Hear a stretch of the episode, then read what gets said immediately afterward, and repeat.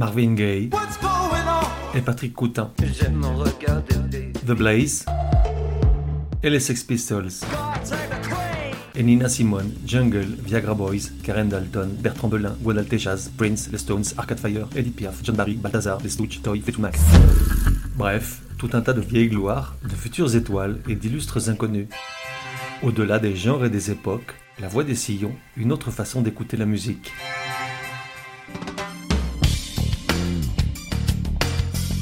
La voix des sillons, numéro 22. Genre, pop. Époque, du début des années 80 à pratiquement aujourd'hui. De 1 à 10, probabilité que tu connaisses, là je ne pense même pas répondre, tout chiffre inférieur à 10 serait insultant. Artiste, Annie Lennox.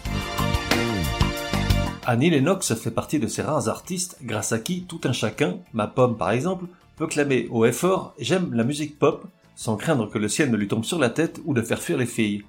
Merveilleux privilège que le sien d'avoir connu la gloire et d'être aujourd'hui respectée comme la diva qu'elle est, sans avoir usé d'artifice, ni s'être sexualisée sur scène ou à l'écran, ni avoir versé des torrents de fiel sur la pouffe d'à côté, comme font aujourd'hui les princesses bling bling qui prétendent la remiser au placard, et tout ça grâce à son seul talent et à une voix prodigieuse. Aujourd'hui, Annie Lennox approche dangereusement des 70 ans. Je n'en reviens pas, quand j'ai lu ça ce matin, j'ai pris un sérieux coup sur la tête, car étant fan depuis le premier album d'Eurythmics, j'étais persuadé qu'on avait pratiquement le même âge. Alors qu'en fait, mais pas du tout, hein. je suis même très très loin du compte, non mais je rêve. Annie Lennox, qui s'appelle en fait Anne, sans E, est écossaise, elle est née un jour de Noël à Aberdeen. Après une jeunesse sans histoire, à 17 ans, elle fut un père surprotecteur pour étudier la musique à Londres, à la Royal Academy of Music, s'il vous plaît, pendant 3 ans, au programme flûte, piano et clavecin. Si elle en ressort sans diplôme, en revanche, elle est convaincue que la musique, ça va être son truc, quoique pas celle qu'elle vient de laisser. Alors qu'elle subsiste en tant que serveuse dans un restaurant de Londres en attendant l'étincelle, celle-ci se produit en la personne de Dave Stewart, guitariste un peu paumé mais désireux de se relancer, dont elle s'éprend ipso facto, et lui aussi du reste, ça tombe bien. Ce même Dave lui présente peu après Pete Coombs, avec lequel il avait déjà eu une aventure musicale, The Long Dancer, mais sans lendemain. Rapidement, les trois montent un premier groupe, The Catch, où forcément Annie hérite du micro. En étant 76, cette année-là, je suis très très jeune, alors que Annie déjà beaucoup moins. Bon, comment dire pour rester poli, parce qu'on parle de la Lennox quand même, Disons que c'est pas terrible terrible. Néanmoins, un 45 tours est quand même enregistré. Voici la face 1, Borderline, juge par toi-même.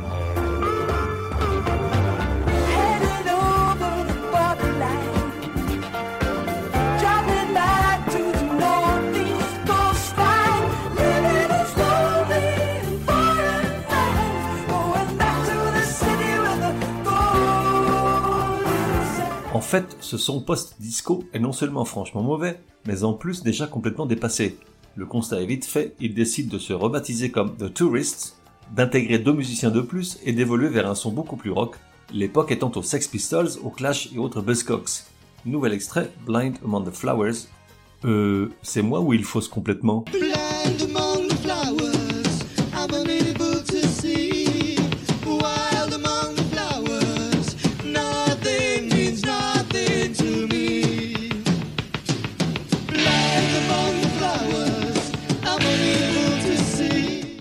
qu'un seul petit, tout petit succès d'estime grâce à une reprise de I Only Want to Be With You de Dusty Springfield. À l'époque, dans la vidéo tournée pour l'occasion, Annie Lennox a un look épouvantable, YouTube est terrible, pas moyen d'échapper à son histoire.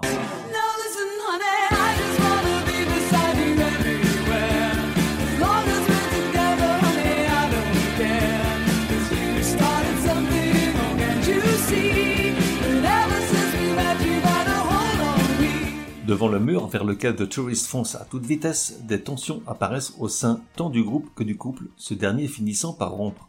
Pourtant, ce sont bien Annie Lennox et Dave Stewart qui décident de se séparer du reste des membres et d'entreprendre ensemble une nouvelle aventure qu'ils baptisent Eurythmics, en référence à l'eurythmie, un terme que tu connais très bien, mais dont je rappelle la définition car je sais que pile là maintenant tu as un inopportun trou de mémoire, dis donc c'est ballot. L'eurythmie, une combinaison harmonieuse de lignes, de sons et de proportions en gros, ça baigne dans le bonheur. Mais pourtant, In the Garden, le premier album publié en 1981, est un triste échec, alors que tout un tas d'artistes s'étaient invités dans les studios avec eux comme les batteurs de Blondie et de Deutsche Amerikanische Freundschaft, DAF pour les intimes, et surtout le duo fondateur de Cannes, le légendaire groupe de krautrock.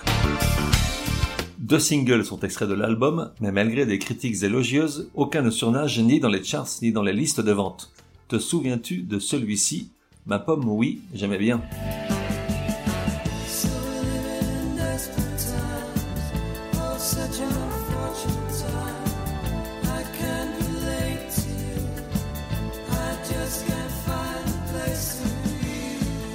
L'année qui suit n'arrange pas les choses. Dave Stewart est longuement hospitalisé pour des problèmes pulmonaires. Quant à Annie Lennox, elle retourne à Aberdeen dans sa famille, micro entre les jambes, pour soigner son spleen. Lorsqu'ils se remettent au travail pour un second disque, les conditions sont plutôt adverses. Leur maison de disques n'a plus confiance et doute de la capacité du duo à combler le trou laissé par le premier album. Aussi, les moyens dont ils disposent sont plutôt limités. On parle d'un magnétophone 8 pistes, d'une simple table de mixage et de deux micros, le tout misérablement installé dans un studio situé au-dessus d'une usine, les obligeant à travailler et à enregistrer lorsque les machines-outils à l'étage inférieur se retrouvent à l'arrêt. Et je serai le gars de la maison de disques, je moulerai le ton plutôt que de faire le malin, comme on dit par chez moi, car le choix des trois premiers singles extraits de l'album Sweet Dreams est suicidaire, une catastrophe marketing. Il faut attendre le quatrième, un miracle, pour qu'enfin la sauce prenne définitivement. Et le quatrième, c'était ça.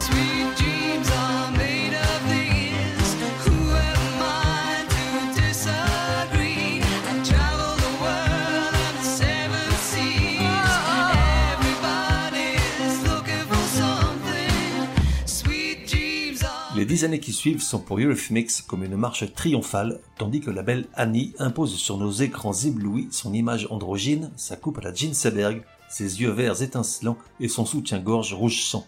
Je n'avais moi-même Dieu que pour elle, et le 17 novembre 1986, lors d'un concert à Rennes, je pus constater, comme dans un rêve, que c'était réciproque.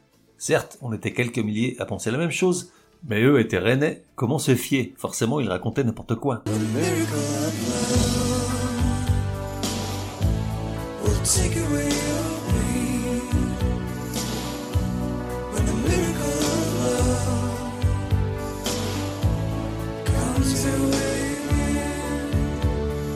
Le duo enchaîne les albums et les succès Touch, 1984, Be Yourself Tonight, Revenge, Savage, We Two Are One.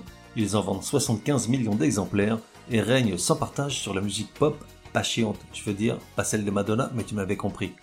Curieusement, à mesure que le duo connaît un léger déclin sur la fin, dû à des frictions puis à un désaccord entre les deux artistes provoqué par huit épuisantes années de tournée et d'enregistrement, l'aura de la belle Annie ne cesse de croître jusqu'à son apogée le 20 avril 1992 lors du mythique concert de Wembley pendant lequel une multitude de groupes et artistes rendent un hommage festif à Freddie Mercury, décédé quelques mois auparavant.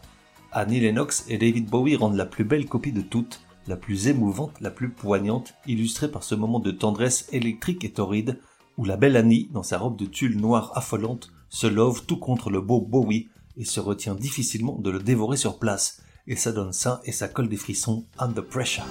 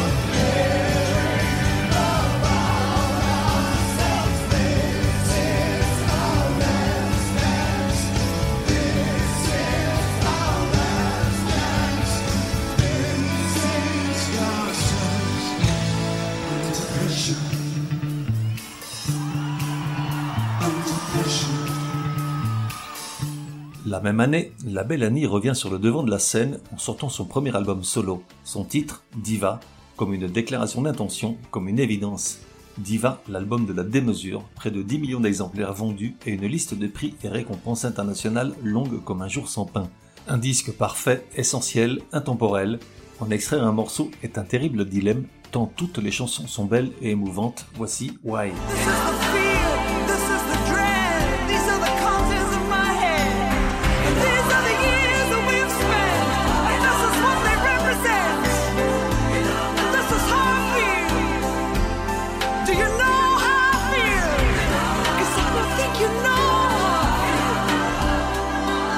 Deux ans plus tard, elle sort l'album Medusa, qui ne contient que des reprises, entre autres de Bob Marley, Paul Simon, Al Green ou encore des Clash, et obtient l'un de ses plus grands succès avec No More I Love Yous, chanté initialement par le groupe The Lover Speaks.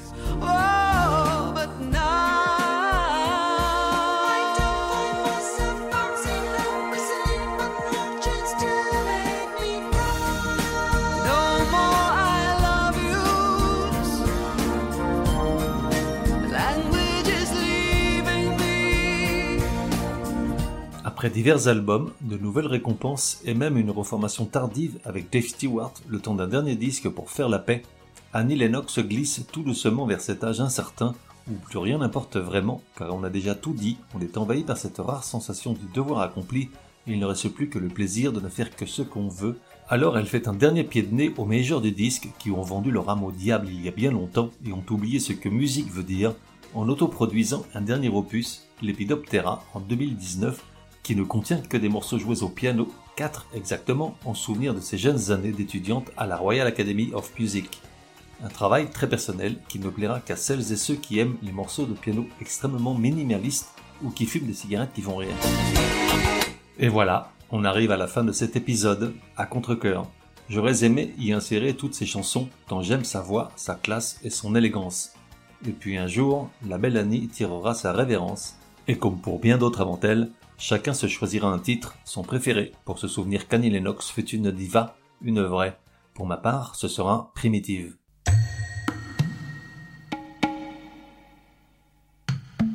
On se retrouve dans un prochain numéro de La Voix des Sillons. En attendant, café et à la messe.